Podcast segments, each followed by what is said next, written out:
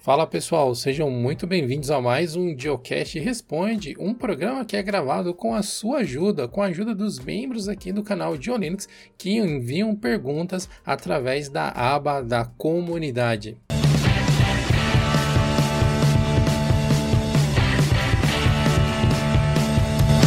Esse Geocast conta com o apoio do ArcDev. Se você é um desenvolvedor e está procurando por trabalhos remotos, você precisa conhecer a plataforma Arc. Eles têm um formato de trabalho totalmente diferente, onde as empresas é que se candidatam para conhecer você. A função da Arc é justamente colocar você e as empresas que estão contratando em contato. Qualquer desenvolvedor que mora na América do Norte, América Central ou do Sul e Europa pode se candidatar. A ARC foca principalmente em desenvolvedores de mid-level e seniors para as áreas de front-end, back-end, full stack, mobile e DevOps. Um dos grandes diferenciais da ARC é que você vai poder falar diretamente com gerentes de time.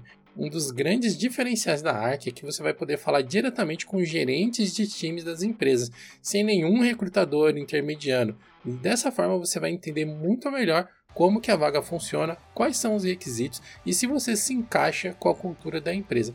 Então, para conhecer mais sobre a ARC, clica no link que vai estar na descrição desse episódio, que vai ser muito bacana para você, eu tenho certeza, e também ajuda o Geocast. Muito boa noite, senhoras e senhores. Bem-vindos a mais um Geolinux Friday Show, mais um Geocast, né? A gente faz as duas coisas ao mesmo tempo aqui gravando mais um episódio com a participação de vocês, respondendo muitas perguntas, trocando muita ideia a respeito do mundo de tecnologia, especialmente o mundo open source. Muito boa noite, Ed, tudo bem com você? Fala, Diego. Fala, Raul, tudo beleza? Muito boa noite, Raul. E aí, pessoal, boa noite. Como vocês estão? Bora para mais uma live. Bora começar então? Tem bastante coisa, então é melhor a gente começar logo. Mas eu tô mandando aqui um salve pro pessoal que é nosso. que é sub, né? Que é membro aqui da comunidade, que tá lá no nosso Discord, para eles virem também aqui a, a acompanhar a live no, no YouTube, né? Para poder participar e interagir com o pessoal que, é, que são, né? Os membros que participam da comunidade que mandam essas perguntas que a gente utiliza aqui para poder gravar o, o Friday Show, né? Ou o Geocast Responde, que é publicado toda quarta-feira, logo na sequência desse evento. Domingo agora vem o episódio de Linux Responde, que é baseado em uma das perguntas daqui que a gente não vai responder ao vivo, porque deu um, um vídeo mais elaborado. Então, essa participação que os membros trazem, geralmente nos traz ideias de conteúdos diversos. Essa vai ser um deles, e é bem filosófico. Vem aí. E, inclusive, duas perguntas que a gente vai abordar aqui hoje no Friday Show vão virar posts no blog em breve. A pauta já está pronta, já foi passada para os redatores, provavelmente nos próximos dias elas vão chegar lá como conteúdo para vocês também. Mas vamos lá, sem mais delongas, vamos começar com a pergunta aqui do Magno Malcuti. Seria interessante uma matéria sobre como utilizar o Linux e seus softwares no mundo corporativo, onde não temos o apoio para utilizar ferramentas diferentes do Microsoft Office. Para coisas relativamente simples, não temos muitos problemas de compatibilidade. Porém, quando fazemos uso mais avançado do Excel, como exportação de dados de bases diferentes e uso do Power BI, isso praticamente em bases distribuídas, onde a sua distribuição impacta para todos que utilizam na mesma base. Eu, eu não tenho muito, na verdade, o que agregar nessa parte, porque realmente quando fala para um uso um pouco mais avançado, eu realmente não entendo muito. O meu, meu conhecimento de Excel para ali no PROC-V, e ainda assim, tipo, eu finjo que eu sei, mas acho que eu usei duas vezes na vida. Então, eu, eu realmente não manjo muito, eu não sei até onde as alternativas, tipo, OnlyOffice, WPS Office, LibreOffice, todas as alternativas, eu não sei até onde elas vão. Eu sei que existem outros softwares que, que podem fazer usos similares, tipo, não exatamente essa questão de Power BI, mas tipo, quando você mexe com tabelas diferentes, tem várias, vários softwares é, baseados na web, né, que, que faz isso, então eu não sei até que ponto é possível substituir um, um Power BI por qualquer outro software desse. Eu, eu traria aqui a questão de que não é uma matéria sobre como utilizar Linux especificamente, né? Ele falou Linux e seus softwares, é mais seus softwares, não precisaria ser no Linux. Né? O primeiro passo para tentar qualquer mudança desse tipo é encontrar uma alternativa, em primeiro lugar. São softwares tão específicos que eles não têm, às vezes, alternativas nem no Windows direito, tirando o Office ali. Então, a tentativa de fazer uma implementação nesse cenário, ela requer um planejamento, um esforço e saber que você vai enfrentar problemas, mas que se foi bem planejado no longo prazo é algo que compensa. Como a gente viu uh, algumas vezes acontecendo, talvez um dos casos mais importantes que aconteceu algumas vezes, porque chegou a voltar atrás depois voltar de novo, é da cidade de Munique, na Alemanha, lá tal, que no caso não é corporativo ou empresa, mas é um estado, né? Tem um, um, shape semelhante às vezes. Então eu diria primeiro isso, né? A gente pode tentar sempre buscar algum conteúdo a respeito disso. A gente traz, na verdade, já é uma coisa recorrente, mas para tentar fazer qualquer alternativa, primeiro deveria existir alguma alternativa independentemente do sistema. Muitas vezes elas são multiplataforma, e aí daria para usar no Linux também. Esse é um cenário que é muito complexo quando a gente fala de empresas. Então, talvez você possa primeiro sugerir a adoção de padrões abertos antes de migrar para um software livre ou migrar para uma outra solução. Começar a introduzir metodologias abertas que possam ser compartilhadas entre multiplataformas. E um outro ponto bastante importante também, e que empresas levam, levam muito isso em consideração, é a questão de suporte. Não basta ser uma, uma solução de software livre, muitas vezes tecnicamente até superior, ou tecnicamente equivalente que seja. Quando você tiver um problema e o software crashar, você vai ter uma empresa com capacidade de dar um suporte, sei lá, 24 por 7, ou você vai ter que entrar num fórum e fazer uma pergunta e esperar alguém te responder. Bem observado. Né, eu trabalhei em, em, grandes empresas, como a, a Mil, a United Health, o Incor, e lá esse era um critério. Tem que ter suporte oficial é, em business level, né, que eles falam, com, com garantias de que se a aplicação parar, vai ter um técnico habilitado para atender. Então, esse é um critério importante também. Procurar por soluções que operem como serviços, com suporte garantido e tal. Porque daí a, a probabilidade de você ter menos dores na migração vai ser maior. O, o, que, o que não quer dizer que Linux não seja uma solução por causa disso, né? Grande parte das distros não são, muitas delas são. A Red Hat tem isso, acho que o próprio LibreOffice, né, Document Foundation tem, a Colabora faz isso muito. Uh, o Ubuntu, né, Canonical também tem esse tipo de, de coisa, e eu acho que algumas outras distros também têm é, os Orion OS, se eu não me engano, tem um programa para esse tipo de suporte, atendimento e tal. Querendo ou não, você vai encontrar pessoas que não são tão ligadas com a ideia de que as coisas precisam ser de código aberto e vão observar, não, a Microsoft eu conheço, a empresa do Windows, a empresa do Word, que eu já conheço, que é o software que eu uso. E é, uma, é simplesmente um caminho mais óbvio. Enfim, no fim das contas, são pessoas que vão tomar as decisões. É, em alguns casos, tipo, sei lá, por exemplo, se a empresa vai usar Linux, um, uma coisa que, a, que algumas empresas fazem, tipo, ter a própria equipe de TI que possa dar suporte no caso de algum problema. É aquela, tipo, ou o suporte vai estar fora, dependendo do, do software, ou o suporte tem que estar dentro da empresa. E aí, quando a gente fala de empresa pequena, já complica um pouco mais, é uma questão de custo. E, e soft, softwares também, né? Porque às vezes é um software feito para aquela empresa específica. Aí se vai rodar no Windows, se vai rodar no Linux também, se vai rodar na web, depende de quem fez. E a questão de suporte também depende muito. Então, é muito difícil, sabe, falar sendo generalista, né? Porque depende muito de, de cada situação. De Bruno Pepato. Me pegou nesse, nessa pronúncia aí, no Trava-Línguas. Espero que sim, estou muito curioso para saber quando vai ter lives jogando novamente. Esta é a pergunta de 2 milhões de dólares, senhor Bruno. Quando vamos ter live, Raul? Boa pergunta. Também gostaria de saber. O Raul faz live jogando. É, eu, eu tenho feito menos. Eu, eu, eu, tenho feito menos. A outra faz live jogando. Faz, faz o merchan do seu canal aí. Você nunca fez merchan do seu canal na nossa live. Então, é, na, então, na verdade eu vou ter que fazer uma merchan já jogando balde de água fria, porque na real eu fazia bastante live jogando no, na Twitch, mas aí eu migrei agora pro YouTube. Eu vou começar meu canal fazendo conteúdo, falando de tecnologia, falando de, de Linux também, essas coisas. É, mas eu tenho feito menos conteúdo de jogo. Eventualmente vai rolar, às vezes eu quero trazer um Stardew Valley, eu ainda quero pegar uma placa de captura e fazer Breath of the Wild. Então, tipo, faz ser jogo, mas não é mais o, o foco. Mas é youtube.com.br. Estarei lá toda semana, toda quarta-feira, fazendo live e eventualmente vai ter vídeo de fato, né? Jogo normal, digamos assim, falando de tecnologia.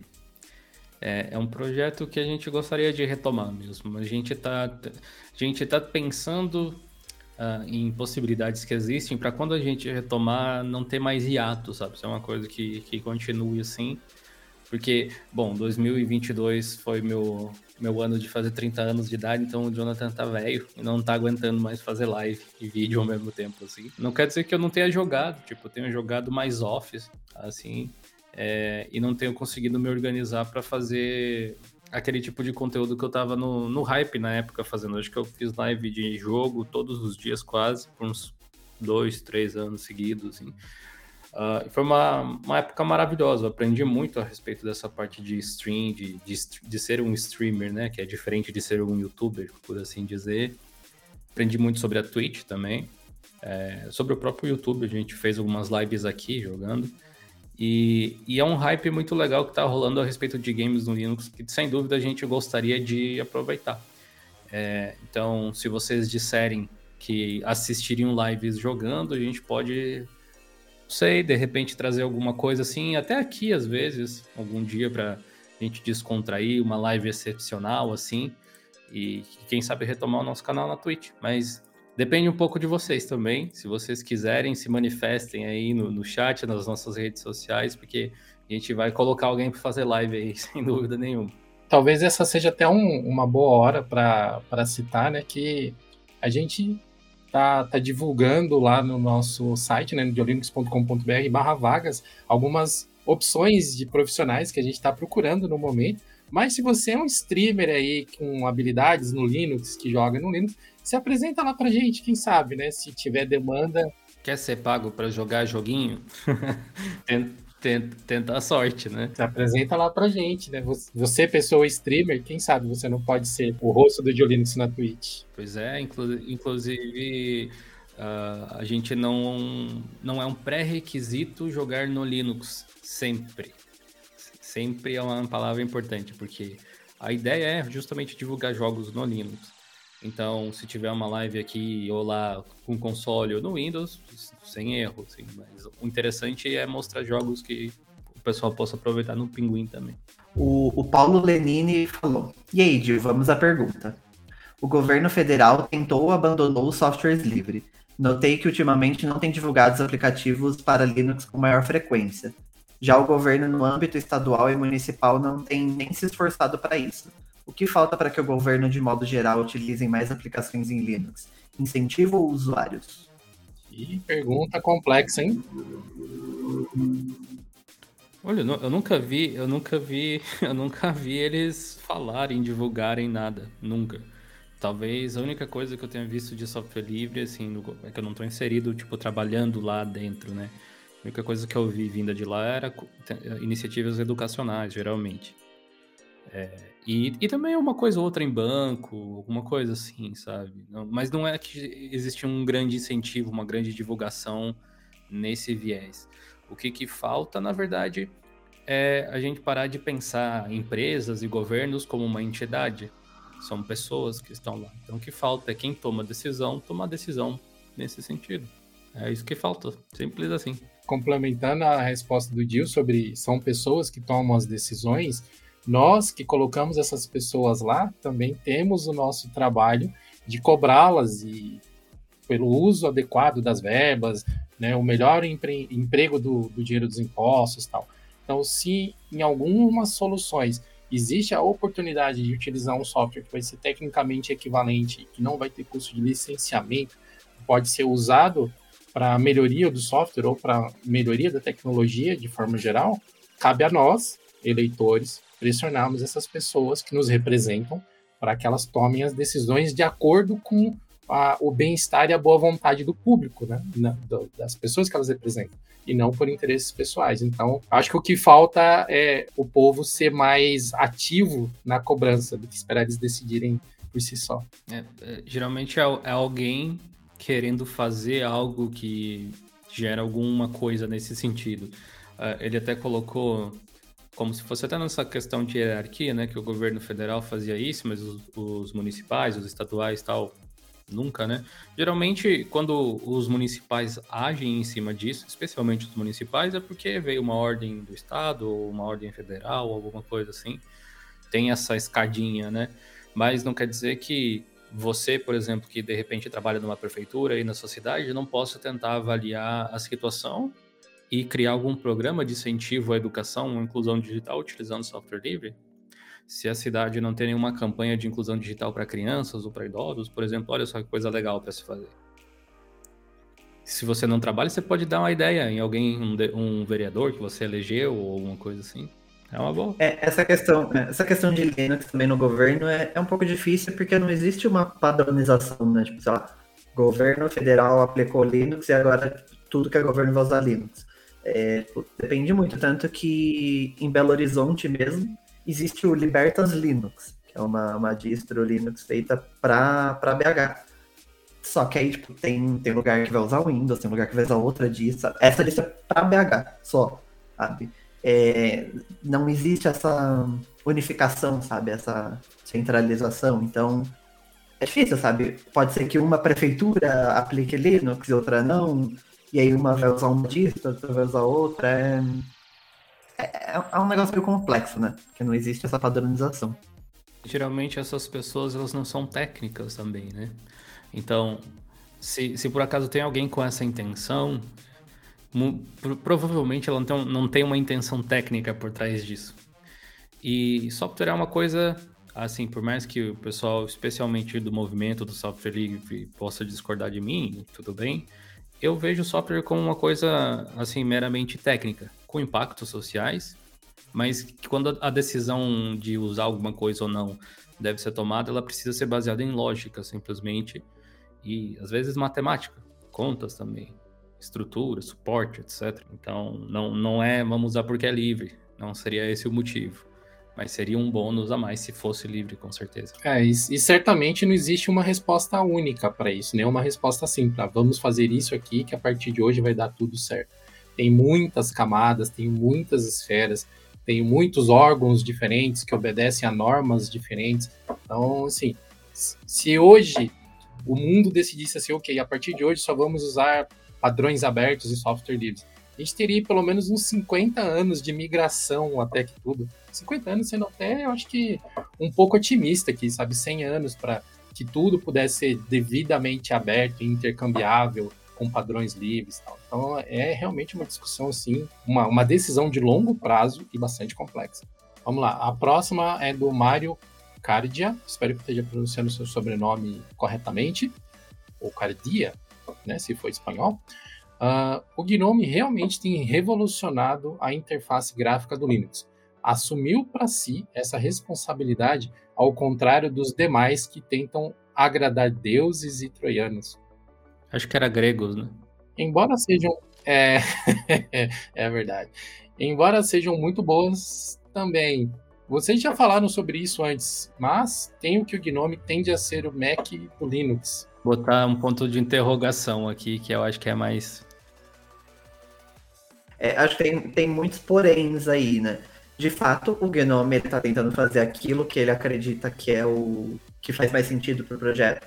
E, tipo, se você não concorda, simplesmente use outra interface. Que eu acho super válido, sabe? Eles estão fazendo ali porque é o que eles acreditam e, e tem alternativas. Acho que é, essa é a diferença do software livre, né? Se você discorda, você tem outras alternativas, você pode escolher outra coisa. Você tem que simplesmente aceitar e acabou. É, e de fato, tipo, por exemplo, o KDE, né, que é o principal, a principal alternativa, ele tem uma pegada muito, tipo, te, tentar atirar para todos os lados, entre muitas aspas, né? E, e isso não é algo ruim. Né?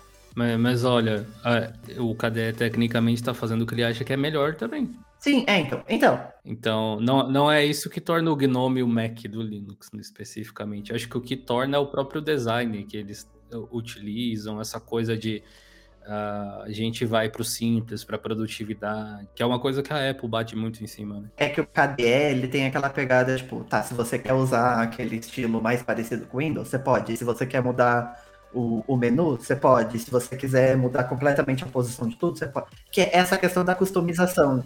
Tem alguma coisa que você não pode usar sem ter bug. Então, e, e assim, e não é que não dê para fazer isso no Gnome também, mas é que o KDE tenta trazer isso de maneira de maneira oficial, né? Ali você conseguir fazer isso. A, a questão é que o, o KDE tem esse foco no, na customização, enquanto o Gnome tem aquela pegada da produtividade, eles vão fazer aquilo que funcionar.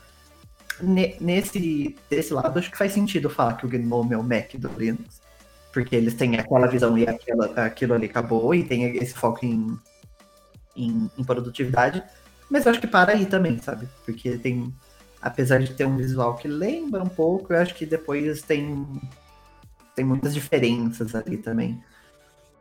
Acho que ambas as comunidades, KDE e Gnome, elas são bem. É, bom, elas são comunidades, né? Elas são people-driven, assim. Existem pessoas pagas por empresas dos dois lados para trabalhar nas tecnologias que envolvem e tal. Uh, mas uma coisa que eu sinto, assim, de, de um pouco de diferença é que a maior parte dos desenvolvedores Gnome que eu conheço, mas não todos, eles têm uma visão relativamente convergente sobre aonde eles gostariam de ir.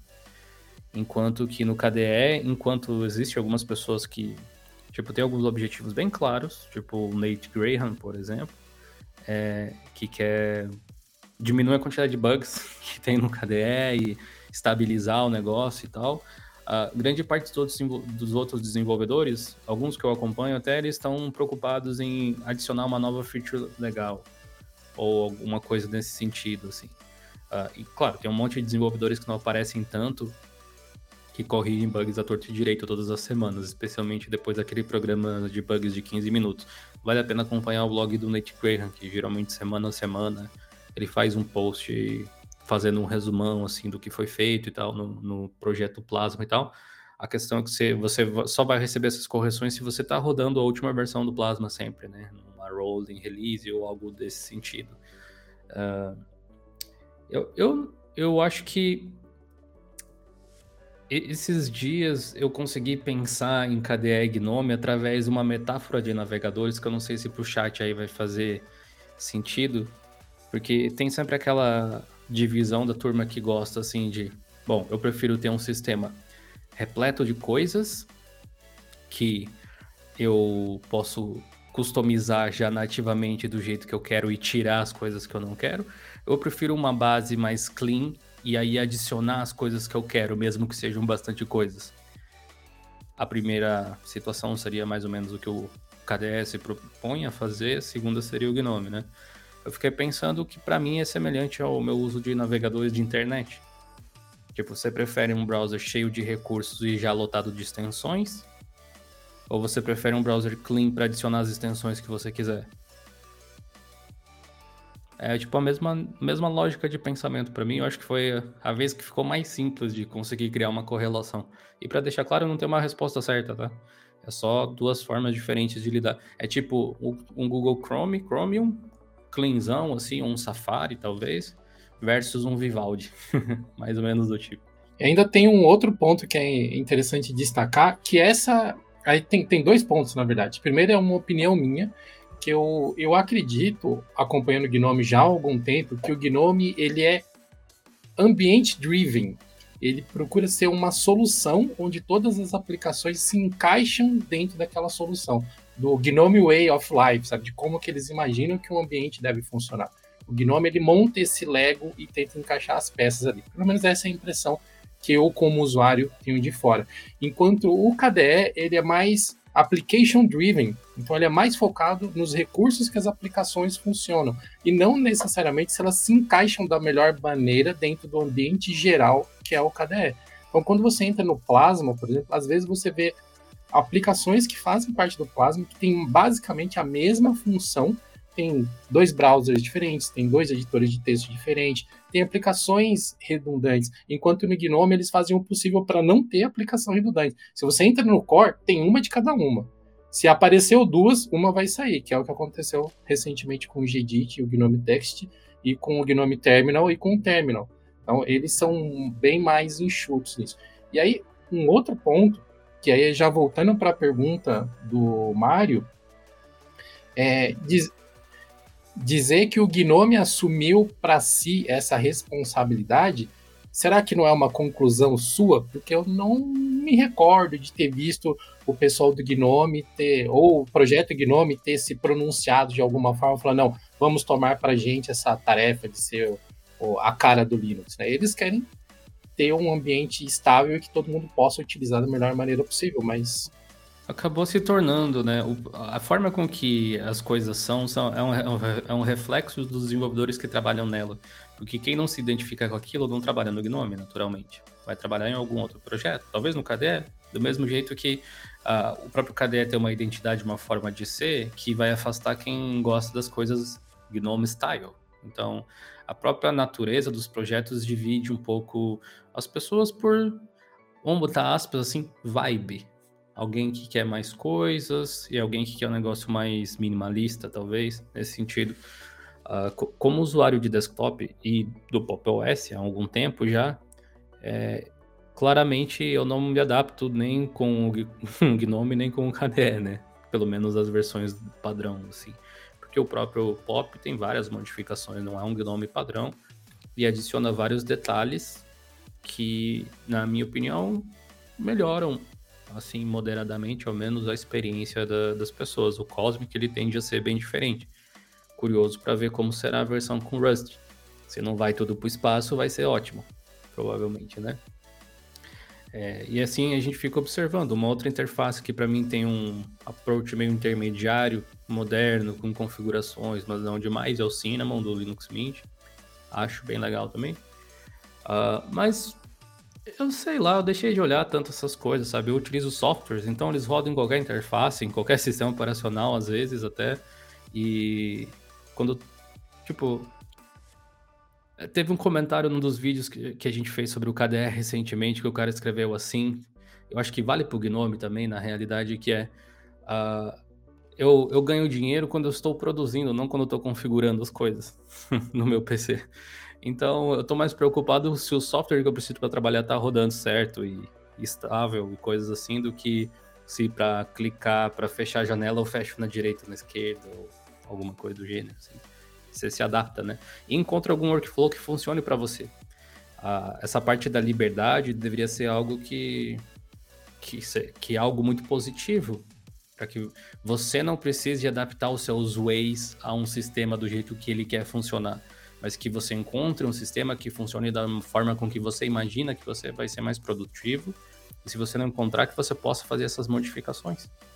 É, e isso de revolucionar a interface, eu acho que várias interfaces acreditam que estão revolucionando a interface gráfica. Porque você sempre quer fazer algo diferente do que as pessoas já estão fazendo, porque senão não tem por que você fazer, né? É, do mesmo jeito que o Elementary, por exemplo, acredita. Não, não, ele, ele não é a cara do Linux, é, entre aspas aí, né? Mas é, ele, de, da sua maneira, tá, tá revolucionando também. Nem todo mundo vai se identificar, assim como nem todo mundo se identifica com GNOME, nem todo mundo se identifica com KDE, nem, todos, nem todo mundo se identifica com Windows, com Mac. E é assim que vai ser sempre. Mas ele, ele tá faz, trazendo novidades da sua maneira, assim como o GNOME, assim como o KDE, Acho que essa coisa dele, que ele trouxe ali de representar o Linux e coisa tem muito a ver com as grandes distros usarem por padrão. Sim, é. Muito mais do que o Gnome querer representar o Linux, é porque as grandes distribuições escolheram o Gnome para ser a principal interface. Logo, ele é a cara do Linux, né? Bom, retomando aqui, gostaria de estudar um pouco mais a arquitetura Linux, quais, as, quais são as camadas, qual o papel de cada uma, enfim, por onde começo? Tem alguma indicação de livro, site, vídeo? Eu tenho uma indicação de canal para você seguir de um site também. Você pode acessar youtube.com.br barra Diolinux. Tem muito material lá que vai te ajudar. E também tem um site, diolinux.com.br, você pode acessar lá. Também vai ter muito material para te ajudar. Eu estudo esse tal de Linux há um certo tempo já, quase, quase uma década, dá para se dizer assim. Eu não conto tanto uma década ainda, tô próximo, porque os primeiros anos eu nem sabia o que eu tava lendo ainda, né? Tava muito, tipo, aéreo nas coisas. Uh, e, cara, é fascinante o quão densa é essa parada. Quando, quando você acha que sabe um pouco, é só você virar a página do livro e descobrir que tem muito mais, assim. Porque o interessante, acho, pelo menos, assim, de se estudar Linux profundamente, é que chega um ponto que deixa de ser só Linux, passa a ser eletrônica passa a ser é, assim engenharia de hardware e coisas mais assim hardware mesmo, né, mais físicas do que do que software. porque no fim das contas Linux é um kernel e o kernel tem essa função de se relacionar diretamente com software. Para você entender algumas coisas bem profundas do kernel Linux, você precisa entender de hardware ao mesmo tempo. Eu acho isso super legal, né? E tem várias camadas de fato. Você pode ir para a parte de redes, só de você entender como redes funcionam e tal, uh, você provavelmente vai ficar fascinado. Até é difícil de recomendar algo, mas tente elencar, talvez, as coisas que você tem mais interesse. E é bem possível que a gente tenha algum tipo de conteúdo sobre quase tudo, assim. Aspas no tudo, né? Mas a gente tem uma, uma vastidão de conteúdo que deve ter um, uma pincelada de conteúdo sobre a maior parte das coisas que mais saltam aos olhos, sobre, sei lá, distros diversas, todas as interfaces mais populares, é, a parte de, de, configuração de kernel, de compilação, uh, gerenciamento de pacotes, configuração de dispositivos diversos e tal. É, o projeto de Linux tem uma história relativamente longa já, e a gente teve a oportunidade de falar sobre bastante coisa diferente. Então, pesquisa muito dentro do nosso fórum, dentro do blog, dentro do, do YouTube. As pessoas hoje em dia pedem vídeos de coisas que a gente já fez há muito tempo, às vezes, porque são pessoas novas e ainda não tiveram tempo de olhar o catálogo de 1.700 vídeos que a gente tem. É bastante coisa. Então, não se acanhe, use essas funções de lupa que tem aqui no canal mesmo e pesquisa, você vai descobrir provavelmente playlists e conteúdos que você nem imaginava que existiam. É bem, bem legal. É, eu estou produzindo, ainda estou escrevendo o roteiro, né? Mas escrevi tipo os bare bones assim do roteiro que eu queria fazer o mínimo que você precisa saber sobre Docker. que é um assunto que eu tenho utilizado bastante até nos últimos tempos, mostrando diversos servidores aqui no canal serviços e coisas assim. E eu percebi que bastante gente empaca nisso porque não tem ainda muito conhecimento a respeito do assunto. Eu pensei, bom, talvez eu consiga introduzir esse assunto para a galera. Eu decidi estudar, assistir algumas palestras, li alguns livros. Eu tenho um livro aqui, inclusive, a respeito do assunto. Li bastante online e aprendi um monte de coisa que eu não sabia, inclusive a respeito do assunto. Para você ver, né? Quando você acha que manja alguma coisa, tem toda uma camada a mais. Deve sair ao longo do próximo mês aí esse vídeo, então fiquem ligados. Quem tem interesse de, do, no mínimo que você precisa saber a respeito de Docker, não perde por esperar. É, antes de passar para o Superchat, deixa eu só complementar um pouco essa pergunta do Guira. É, bom, Guira, quando você fala de arquitetura Linux, assim como o Dio acabou de explicar, a gente está falando uma miríade de coisas possíveis. Então, você está estudando arquitetura Linux, o quê? O kernel Linux, interfaces gráficas Linux, desenvolvimento de jogos Linux, desenvolvimento de aplicativos para Linux, é, enfim, criação de drivers em Linux. Então, é primeiro preciso talvez você entender um pouco mais, fechar um pouco o escopo do, do aonde você quer estudar, o que, que você quer desenvolver, para que aí você comece a estudar algumas coisas. Se você quer estudar algo muito generalista para você entender do sistema operacional como um todo, eu sugiro você estudar a LPI, né? Dar uma olhada nos documentos da LPI, ver um pouco mais de fundamentos de sistema operacional, de fundamentos de redes, de programas, que já vai te dar uma direção ali do que provavelmente você vai se identificar mais. A LPI é um ótimo conteúdo e também o guia do Foca Linux. Ele está no nosso na mensagem de boas-vindas do nosso fórum tem um link do guia Foca. É, esses dois lugares aí provavelmente vão te mostrar as bases de qualquer outra coisa que você queira estudar relacionado a, a Linux e sistemas operacionais. Primeiro, obrigado, Ricardo, por ter mandado superchat. Ricardo Paulino disse: Estudei Shell Script e não faço ideia do que dá para fazer de legal com isso. Estudei errado, eu imagino. Alguma dica? Olha, eu acho que isso é o limite, né? Na real. Porque tem interface gráfica sendo feita com JavaScript. Tipo, dá para fazer muita coisa. No nosso curso avançado lá, o Jeff ensinou a fazer um push notification no celular com JavaScript. Até. É que JavaScript, assim, ele é uma linguagem basicamente de automação de distribuições Linux, né? É, e, e, sim, dá para fazer uma, uma miríade de coisas, tem um, um monte de possibilidades, mas tudo que você faz de repetitivo no seu Linux, aí teoricamente você pode automatizar com Shell Script. Ou alguma coisa, alguma tarefa que seria muito maçante, você pode tentar escrever um script para isso e tal. Também pretendo fazer um vídeo agora nesse próximo mês a respeito. Não é bem a respeito disso, mas vai ter Shell no meio. que uh, eu, eu gosto muito de utilizar para pós-instalação das distros que eu uso. Então, ao invés de lá instalar um programa de cada vez ou dar vários comandos, eu faço um shell e rodo um comando e posso esperar, sabe? Que, que tem alguma coisa assim.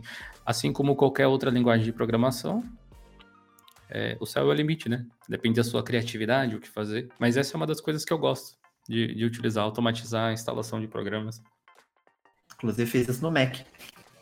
Ou seja, dá, dá, realmente dá para ir longe com isso. É... Mas realmente acho que o limite é a sua criatividade, na real. A minha sugestão, Ricardo, é que você escolha um problema e tente resolver ele utilizando o Shell Script. Escolha um, qualquer um, que seja.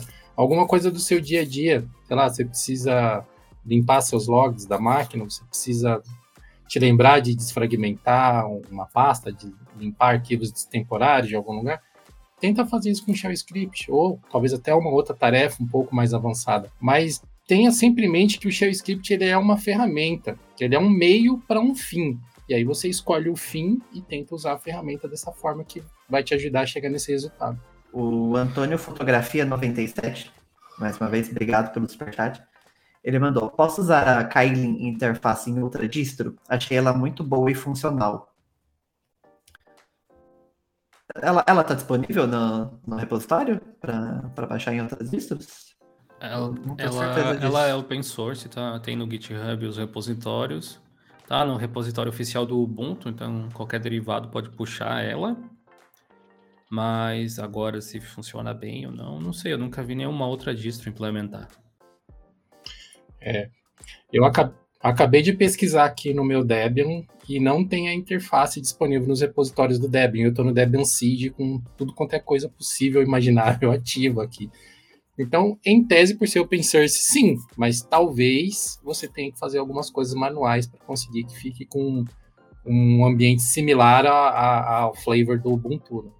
Dá, dá. É recomendado? Provavelmente não, sabe? É, é, aquilo, sabe? Se você achar que vale a pena, acho que vale, vale como teste, sabe? Mas a chance de, de dar certo é pequena. Olha, tava procurando aqui no Pop 2004, tem alguns pacotes, só não tem interface. Tem o Kylie Burner, acho que é o gravador de CD, o Display Switch, que eu acho que tem a ver com o negócio de placa de vídeo, o NM, que deve ser o gestor de rede, uh, o vídeo, que acho que seja o player de vídeo, e o Gritter, que, se eu não me engano, é a tela de login. Então nem teria toda a interface para usar aqui. Hein? São os mesmos que estão aqui no Debian não é assim, é uma interface lindíssima, realmente, assim, tem, tem seus contras, mas ela é bem bonita. O, o dipping é bem parecido até da interface do Kylie, então provavelmente você vai gostar do dipping. Com algum carinho, você consegue fazer o KDF ficar semelhante e o Gnome também. Então, se você realmente quer chegar muito naquele formato, eu acho que você consegue chegar lá de outras formas. Porque no fim das contas não basta só a interface, né? A interface é meio em chinês ainda, também tem essa questão. A menos que você saiba ler mandarim, não sei, pode ser o caso às vezes. Eu não usaria, sabe? Não é um projeto que eu tenho muito conhecimento profundo e aparentemente nenhuma distro adotou ainda. Se você não vai usar o Ubuntu Kylin diretamente, talvez seja o caso de utilizar alguma outra interface e dar uma customizadinha. Agora sim, a próxima é a do Wagner. Bom, vamos ler aqui. Vamos ler a do Wagner, que aí você lê a próxima, Raul, para para não queimar lagado. Eu já tinha começado a ler da outra vez. é, olá, Dil. Essa é só para você, Dil. eu e o Raul não podemos responder. O que acha da ideia de fechar um ciclo de conteúdo voltado a ajudar pessoas com interesse na produção de conteúdo lá no Play?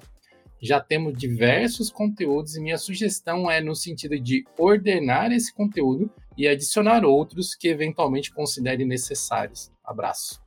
Uma ótima ideia, Wagner. Aproveitando que ele mencionou ali a parte do, do Play, né? Agradecer os novos membros aqui, o Samuel Brito, o Alex Alencar é, e o Fernando Rodrigo de Lima também, que fez um upgrade ali do Start pro Play. Bem-vindos todos. Uh, deixa eu ver se eu consigo mostrar aqui o que a gente já tem. Que a gente tem já bastante conteúdo nesse sentido, até. Mas tem alguns que a gente acabou tirando porque estavam defasados. Tipo, a gente tinha um curso de edição de vídeo com Caden Live, mas era um Caden Live mais antigo já. A gente tem o guia de criador de conteúdo para internet, alguns vídeos inclusive que estão aqui. Então tem ó câmeras, microfones, técnicas de gravação. É, aqui a gente fala sobre a motivação especificamente, que é uma parte essencial para quem quer trabalhar com a internet. Só de não desistir, a chance aumenta muito. é, e depois a gente também tem uma parte a respeito de monetização e tal, para que as pessoas possam tirar as dúvidas nesse sentido. Esses vídeos estão aqui no YouTube também, nem precisa ser membro para assistir, tá? A gente fala nesse caso aqui a respeito de apresentações para tentar ajudar quem, assim como a gente divulga software livre por aí, então é um pouco da junção das experiências que eu tive palestrando por aí, e eu acho que pode ajudar bastante. É, a gente também tem aqui mais abaixo ó, o de Shell Script e tal, ó, que a gente está falando está aqui, parte de produtividade. O, o lançamento mais recente é esse, curso de storytelling, como se comunicar melhor, como uh, contar histórias que engajem. É um curso que eu particularmente tenho um carinho especial de todos os que a gente já produziu. É, temos aqui também sobre como criar artes e tal, com o GIMP e edição de áudio com Audacity. Então, se você precisar de alguma coisa nesse sentido, para criar thumbnails, talvez, fazer o curso de GIMP aqui é uma ótima oportunidade. Você vai aprender bastante a respeito dele, é um curso relativamente longo até, nesse caso, e a gente cobre todos os, os basics e alguns avançados aí do, do GIMP. Você que não é muito habituado pode tirar grande proveito disso. Eu acho que no momento faltaria um curso de edição de vídeo em particular. E essa era a minha intenção quando eu fiz o de storytelling, porque eu percebi que quando eu, eu, eu tinha começado a planejar o meu curso de edição de vídeo, e percebi que muito do que eu estava querendo colocar ali na, na parte da edição para explicar requeria que a pessoa tivesse o um entendimento primário de como se conta uma história, e aí ela aplicasse aquela, aqueles conceitos dentro do curso de edição. Então, eu, a, a, partir de agora eu tenho essa liberdade de começar a trabalhar nesse curso de edição de vídeo. Eu não, não sei se, se vai sair muito em breve, sinceramente, porque é uma coisa que toma bastante tempo. É, tem muito curso que não é diretamente sobre criação de conteúdo, mas que é super aplicável, né? Tanto de GIMP para fazer artes, que é, que é muito importante, o de storytelling, que né, você não precisa necessariamente usar para criação de conteúdo, mas é muito importante não é querendo puxar jabá pro meu curso, não, mas o de Notion também pode ser muito bom, porque você consegue estruturar ali a sua, sua rotina de criação de conteúdo, sabe? Porque as pessoas acham que tipo, vai lá, gravou um vídeo, publicou e acabou. E não, tipo, você tem todo o processo de roteiro, de criação, de planejamento, aí depois, se o seu canal está crescendo, questão com. Você consegue planejar a questão de, de anunciantes, tudo isso você consegue fazer todo um, um planejamento de conteúdo no Notion. Então, pode ser bem útil também. Se está querendo fazer podcasts, tem de edição com Audacity, tem, tem bastante coisa legal. É, e a tendência é que algum, de tempos em tempos a gente crie algumas extensões para esses materiais que vão parar aqui dentro mesmo. Então, é tipo uma Netflix, digamos, que a gente vai adicionando coisas no catálogo. Uh, é ali por assinatura, é vintão por mês, R$19,99 especificamente. Espero que seja extremamente útil para os membros do canal. A gente faz com muito carinho é uma forma de, de trazer essa recíproca da, da, ajuda que vocês trazem para a gente. Aí, ó, o, o, Ricardo está convencido. Obrigado por, por ter se tornado membro. Espero que você curta bastante. É só acessar aí para saber mais também, quem tiver dúvida e tal. Você abre para outras pessoas criarem cursos? Olha, é uma possibilidade entre em contato. A gente tem, na verdade, alguns cursos que não são ministrados pela gente. A gente do Linux que foram terceirizados. Tipo, esse Shell Script avançado é feito em parceria com o Slack Jeff. Aqui, vocês talvez já conheçam. É, o de Shell Script iniciante, que inclusive ensina a montar um daqueles scripts de pós-instalação que eu tinha mencionado, que instala os programinhas. Cadê ele aqui? É o esse aqui. Esse aqui é feito pelo Matheus Miller, do canal For Fasters. Eu não, não, lembro se ele aparece aqui no começo, acho que ele só se apresenta mesmo. O cara que tá arregaçando, o cara que tá arregaçando na Europa hoje em dia. E o de terminal é com o Thiago Salem, ex-Canonical, ex-Sussa. Ele aparece, acho que no início aqui. Ele trabalhava no desenvolvimento do Ubuntu Phone, então tem uma galera de peso para ajudar vocês a entenderem coisas aí, então tá, tá top. Eu tenho bastante orgulho desse projeto nosso. A próxima é do Francisco? Era? O Francisco Pedroso disse: Olá, Dil. É, a, a, pergunta dele tá. Tem um ler mais. É, gostava de saber a sua opinião sobre o Time Shift, agora fazer parte dos X-Apps do Linux Mint e como um projeto mantido por uma equipe pequena, como é o caso do Linux Mint, estar cada vez mais independente de outros projetos. Exemplo, Cinnamon, X-App, etc. Eu tenho mixed feelings sobre isso, assim, porque o Time Shift é um software que uso diariamente, quase. Já me salvou algumas vezes aqui de coisas que eu fiz errado no meu sistema operacional e vou lá, dou um boot, recupero ele, tá tudo certo. E o Linux Mint, a equipe do Linux Mint não é exatamente famosa por fazer as coisas rápido. Eles fazem no tempo deles, tal. Então eu fico meio preocupado se eles não são poucas mãos e poucos, poucas cabeças para cuidar de tanta coisa. Hoje eles já cuidam do Linux Mint, cuidam do Cinnamon, cuidam, sabe, das, da interface gráfica, dos outros X-Apps que eles já têm. Então, talvez, talvez o, o Time Shift, esses aplicativos, eles acabem sendo um pouco penalizados pela lentidão normal do, do fluxo da equipe do Linux Mint. Não sei, mas entre não ter manutenção e, ser, e ter uma manutenção lenta, eu prefiro que continue tendo manutenção. Né? É, eu acho que tem dois takes para tomar a partir disso, até. Um deles é o, o Telegy, que era o cara que fazia o time shift antes, acho que era alguma coisa assim o nome dele. Eu lembro, ele é um cara bem famoso, era, né? Pelo menos na época que os PPAs do Ubuntu eram famosos. Hoje em dia ninguém mais usa PPA praticamente, é mais, mais raro, né?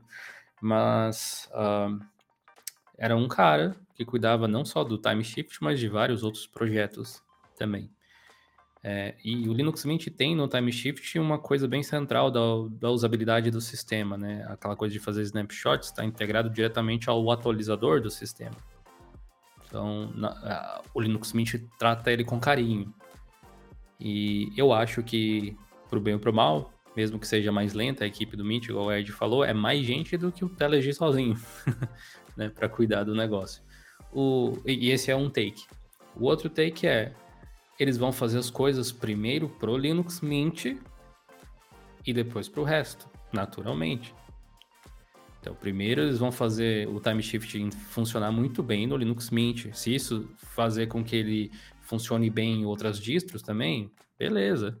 Se não funcionar muito bem em primeiro lugar nas outras distros, mas funcionar no Mint, Aí vai depender de quando eles tiverem tempo para olhar o problema dos outros. Esse é o único, o outro take, talvez um, contra que dá para colocar, mas de fora isso, eu achei que ok, é uma das poucas distros que tem o time shift integrado por padrão de uma forma tão intrínseca, eu acho que dificilmente alguém ia cuidar melhor que eles.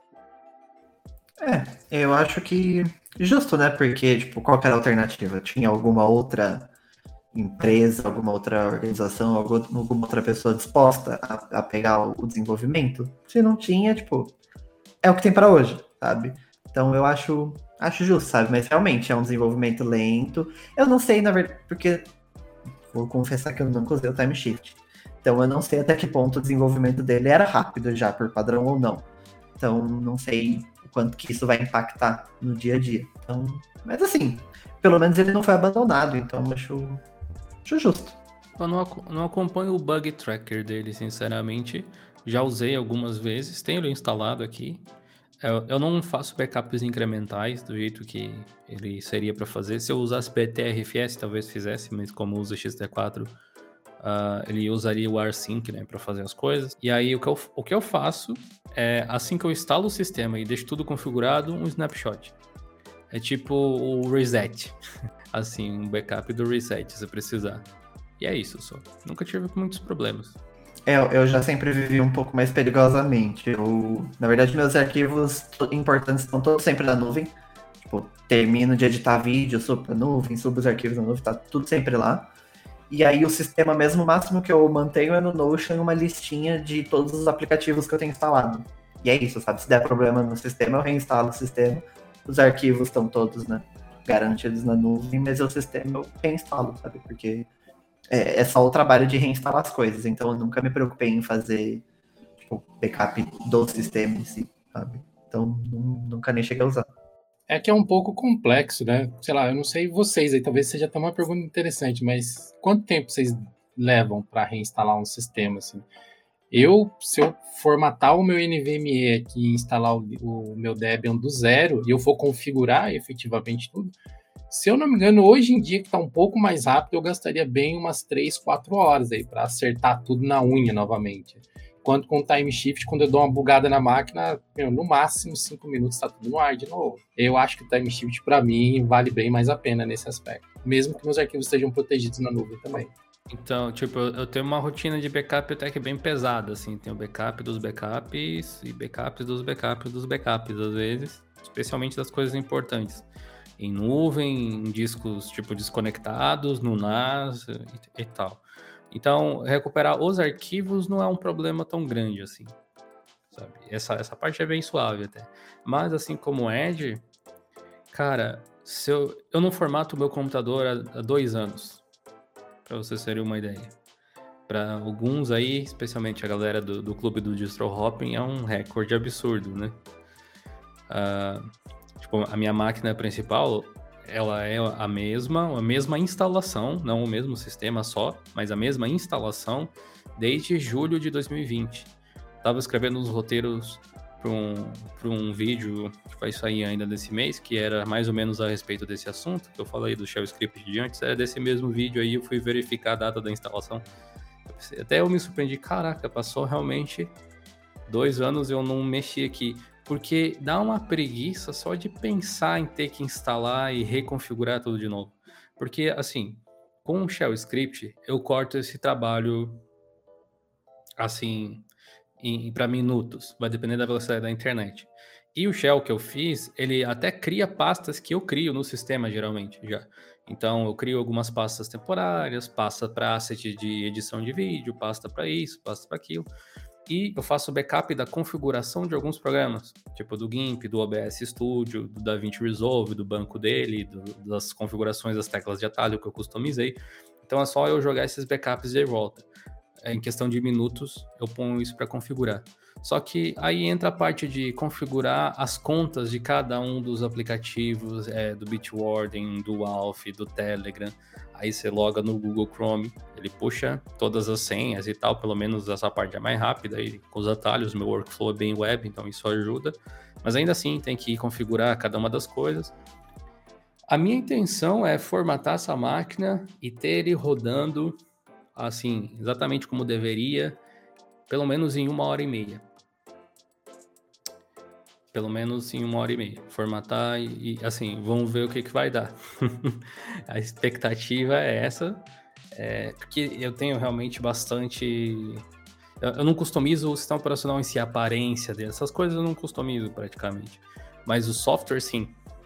E tem essas coisas ainda não tem uma estrutura muito boa para backup. Tipo, todos os atalhos que eu troquei no, no, no Inkscape, no GIMP e tal, que, tá, que eu tô usando a, desse jeito há dois anos na minha memória muscular, eu não tenho como trocar e ser produtivo tão rápido. É, nossa, eu definitivamente não conseguiria ficar dois anos com, com a mesma instalação. Eu já cheguei a formatar o Mac uma vez, mas não porque eu precisava, porque eu, eu queria, tipo, formatar, deixar zeradinho, instalar tudo pelo Homebrew. E assim, eu levo dois dias, mais ou menos, para organizar tudo, porque eu, porque eu tenho um pouco de toque. Então, tipo, é, eu customizo todos os ícones de todos os aplicativos do sistema. É que isso, da primeira vez que eu instalei no Mac, tipo, eu fui fazendo com o tempo, né? É porque eu fui descobrindo o sistema, né? E, e, eu gosto de deixar a configuração de cada aplicativo certinho. Aí eu, eu, eu, passo por todas as configurações do sistema, deixo o sistema configuradinho do jeito que eu quero. Tipo, tem tem todo um workflow configuradinho, sabe? Então, geralmente isso demora. Mas eu, eu não necessariamente sinto necessidade de fazer um backup do sistema. Primeiro porque, tipo, eu, eu acho que pouquíssimas vezes eu quebrei o sistema a ponto de precisar, tipo, do nada reinstalar ele do zero. É, eu gosto da ideia de, tipo, reinstalar ele do zero, deixar tudo bonitinho, deixar ele limpo, sabe? E... No, no Linux, na real, não dava nem tempo de eu terminar de configurar tudo que eu já ia pro, pro distro hopping, né? Mas aqui no Mac, tipo, eu, eu, eu formatei essa vez pra deixar redondinho e tá aqui, sabe? E, e vai ficar, sabe? Bom, deixa eu falar dessa pergunta, porque essa é uma das perguntas eleitas que vai virar um conteúdo no blog nos próximos dias. é, já está com a pauta pronta na, na fila dos redatores. Então, o Felipe Serpa mandou a seguinte para gente. Dil, boa tarde. Tudo bem? Tudo bem. Espero que sim. Gostaria de saber mais sobre o Fotopia. Até onde ele pode ir? Que tal fazer um vídeo sobre ele? Devo dizer que já tem vídeo sobre ele. Dá uma pesquisada aí no canal. É um pouco antigo, eu acho, 2019 talvez, mas tem. É, para quem não manja, o Photopea é um, vamos colocar assim, um editor de imagens Photoshop-like, assim, compatível com os PSDs, até que é o formato do Photoshop, na nuvem. Não é open source, até onde eu saiba, mas ele é grátis com planos pagos lá, porque se você acessar, ele tem uns anúncios ali do ladinho e tal, para custear o software, e se você pagar, fica sem os anúncios e tal. Não é tão caro também. Então pode ser uma solução para quem uh, precisa fazer algumas coisas mais básicas ou abrir algum arquivo de Photoshop no Linux que o GIMP não está dando conta. Pode ser. a próxima pergunta é da. Do, ou da Ida, não sei. É, é, gosto muito de desenhar e gostaria de aliar isso à minha nova paixão, que são as novas tecnologias TI, Linux e Open Source. Quais os caminhos para iniciantes? Olha. Bom, como eu sou um cartunista de mão cheia, né? Pior que vocês viram, o pessoal deve ter visto, quem não viu ainda pode ver, tem vídeo aqui no canal da mesa digitalizadora da XP Pen. A gente inclusive entregou uma para um de vocês, foi, foi bem legal, tal. Esse, esse é um dos caminhos inclusive. Você pode pegar uma mesa digitalizadora para começar a brincar e tal. Felizmente tem alguns modelos legaisinhos que não são tão caros assim. Uh, mas você não precisa delas para começar. Eu diria que desenhista mesmo acaba começa às vezes no papel mesmo, sabe? Porque as técnicas de traço elas são semelhantes que você vai utilizar em software, no desenho digital, que você usa no papel. Aliás, dizem que é, é melhor você começar no papel até, pelo menos é o que o, um, amigo meu que é bem famoso nesse meio, o, o Elias Silveira, costuma dizer que ele desenhava muito no papel, agora ele desenha digitalmente, acho faz anos. Mas as técnicas elas carregam de um lugar para o outro, né? Agora, a questão ali de. Não sei se é só desenhar, mas se for design também, tem vários softwares legais para explorar, né? O, Ed mesmo usa vários, o Inkscape e tal. É, eu acho que em questão de desenho é o, Krita, né, principalmente. É, eu acho que é o, o, mais popular. Pior que a Luana pegou a mesa digitalizadora, ela tá fazendo uns cursos de design, né? Pegou a mesa digitalizadora e disse: Eu vou tentar desenhar alguma coisa aqui. E aí me, me trouxe o desenho que ela fez depois. E eu fiquei. E eu desenhei um homem palito, né? Quando fui tentar. Ela fez, tipo, um pôr do sol no Krita, assim, mó bonitão. Tipo, pro primeiro desenho que ela fez na vida usando a mesa digitalizadora, foi uma humilhação sem tamanho. Quando a gente fala de desenhar, começar pelo papel é o melhor caminho. É, eu desenhei durante boa parte da minha vida, eu parei de desenhar assim, frequentemente, né, diariamente quase, quando eu tinha, sei lá, uns 16 anos, 17 anos, por causa de trabalho, faculdade, essas coisas assim, escasseou meu tempo e eu não pude desenhar mais com tanta frequência. Estou voltando recentemente, até comprei uma mesa digitalizadora. Eu já vinha desenhando no papel, novamente com alguma frequência. Comprei uma mesa digitalizadora também para poder aprender a, a, trabalhar online, né, trabalhar digital. Então eu sugiro praticar, procurar se inserir em meios onde as pessoas discutem isso. Tem um monte de cursos online, tem um monte de comunidades bacanas onde o pessoal desenha ao vivo, tirando dúvidas, falando sobre coisas mais técnicas.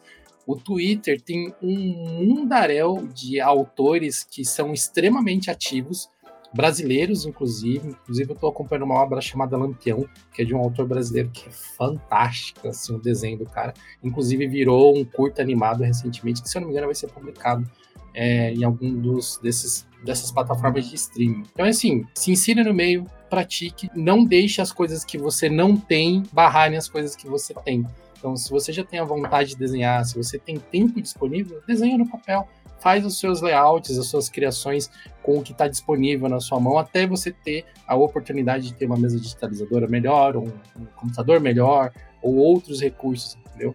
É, desenvolva sua arte independente do meio. Acho que é a melhor, a melhor dica que eu posso dar.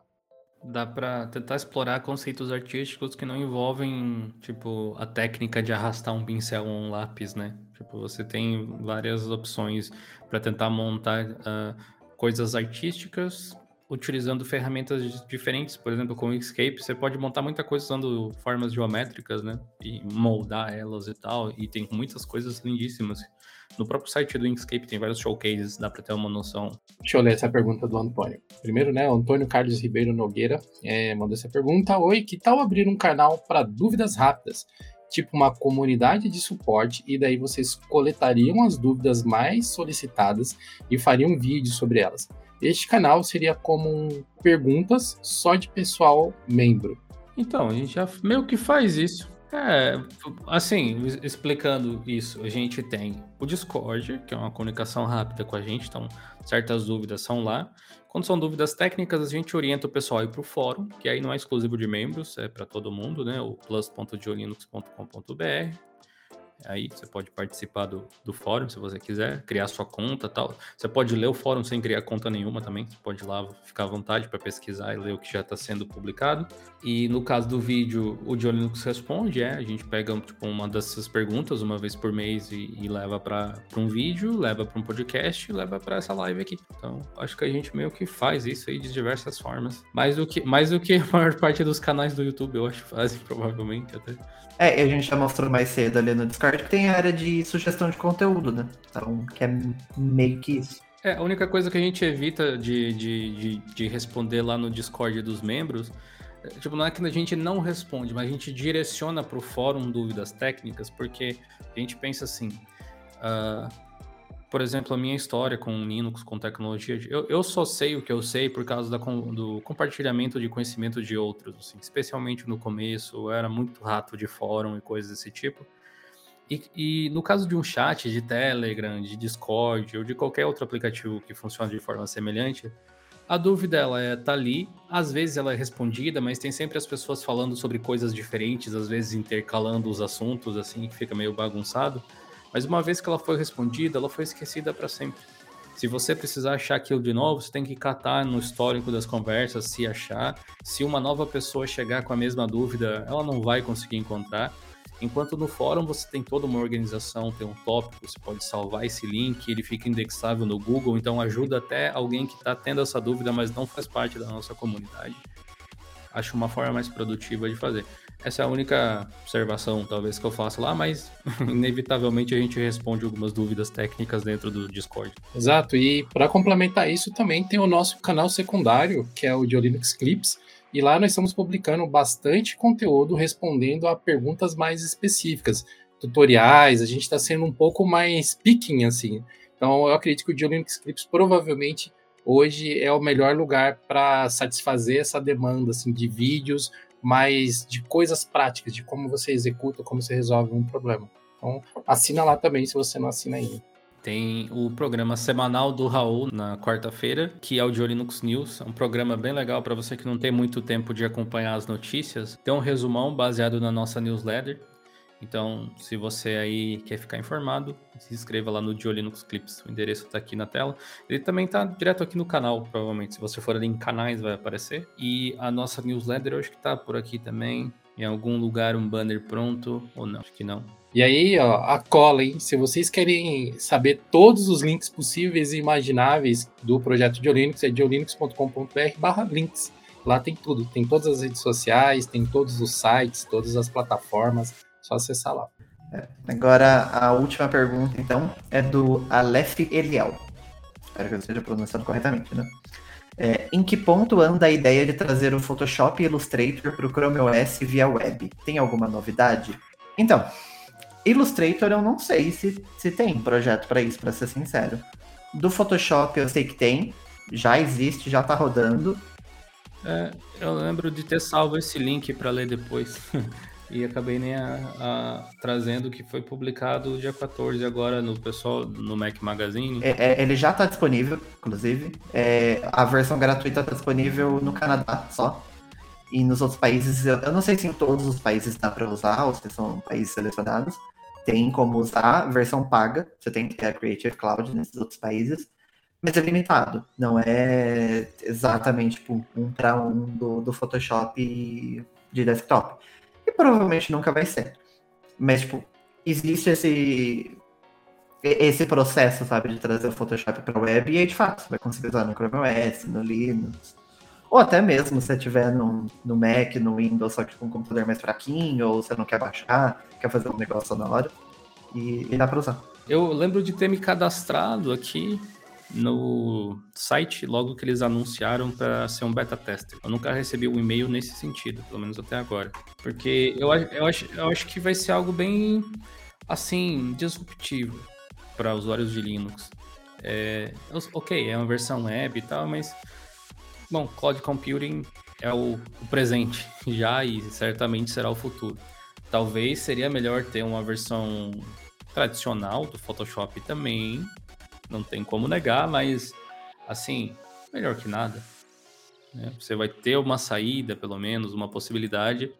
E acredito que a própria Adobe, ao longo do tempo, vá meio que convertendo essa, a, essa ferramenta aqui no principal, porque é muito mais prático. Se as pessoas tiverem uma adoção grande nesse modo aqui, acaba sendo mais prático para distribuir atualizações, updates, novidades e coloca muito do processamento pesado em servidores, ao invés de depender da máquina das pessoas, né? Às vezes a gente não pensa nisso, mas grandes empresas que vendem software de produtividade, de design, de vídeo, muitas vezes têm menos clientes do que poderiam ter, porque a galera não tem PC para rodar direito as coisas, aí vai ter que usar uma alternativa. Com isso, esse tipo de solução, isso não existe. Né? Vamos de falar isso do DaVinci Resolve. Né?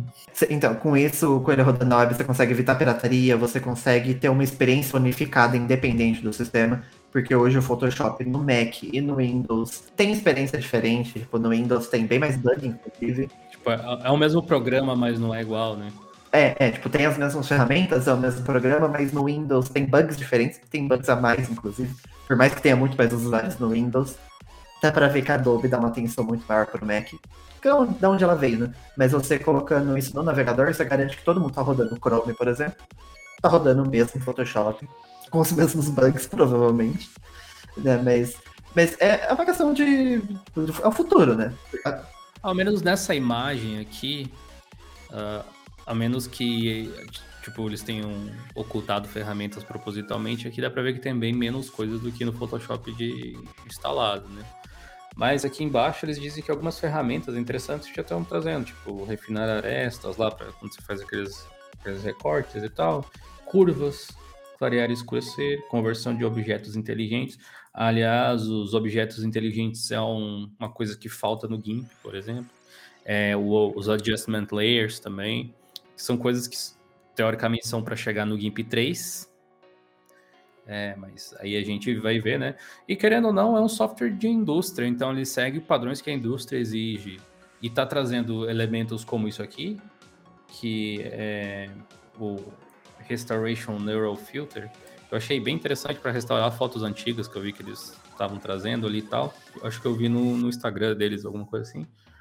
Que é, é, é, uma daquelas coisas tipo o que eu descrevi do Da Vinci antes, é automatizado, sabe? Ah, esse é um dos fatores que fazem profissionais às vezes não quererem trocar de software. E eu vejo isso no DaVinci, eu vejo isso no Photoshop. Não quer dizer que softwares como o Kdenlive ou como o GIMP não possam fazer edição de imagem. Eu uso o GIMP há muito tempo e vou continuar usando provavelmente. Uh, pelo menos por mais um tempo aí.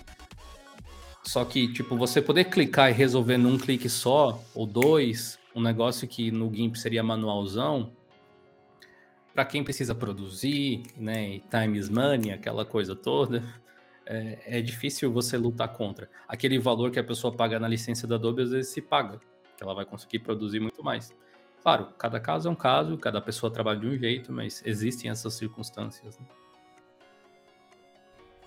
Estamos chegando ao fim de mais um Geocast Responde, esse programa que é feito com o apoio de vocês, membros aqui do canal de Linux, que enviam as perguntas através lá da aba da comunidade. Então, muito obrigado a todos vocês que acompanharam essa live e nós nos vemos no próximo Geocast.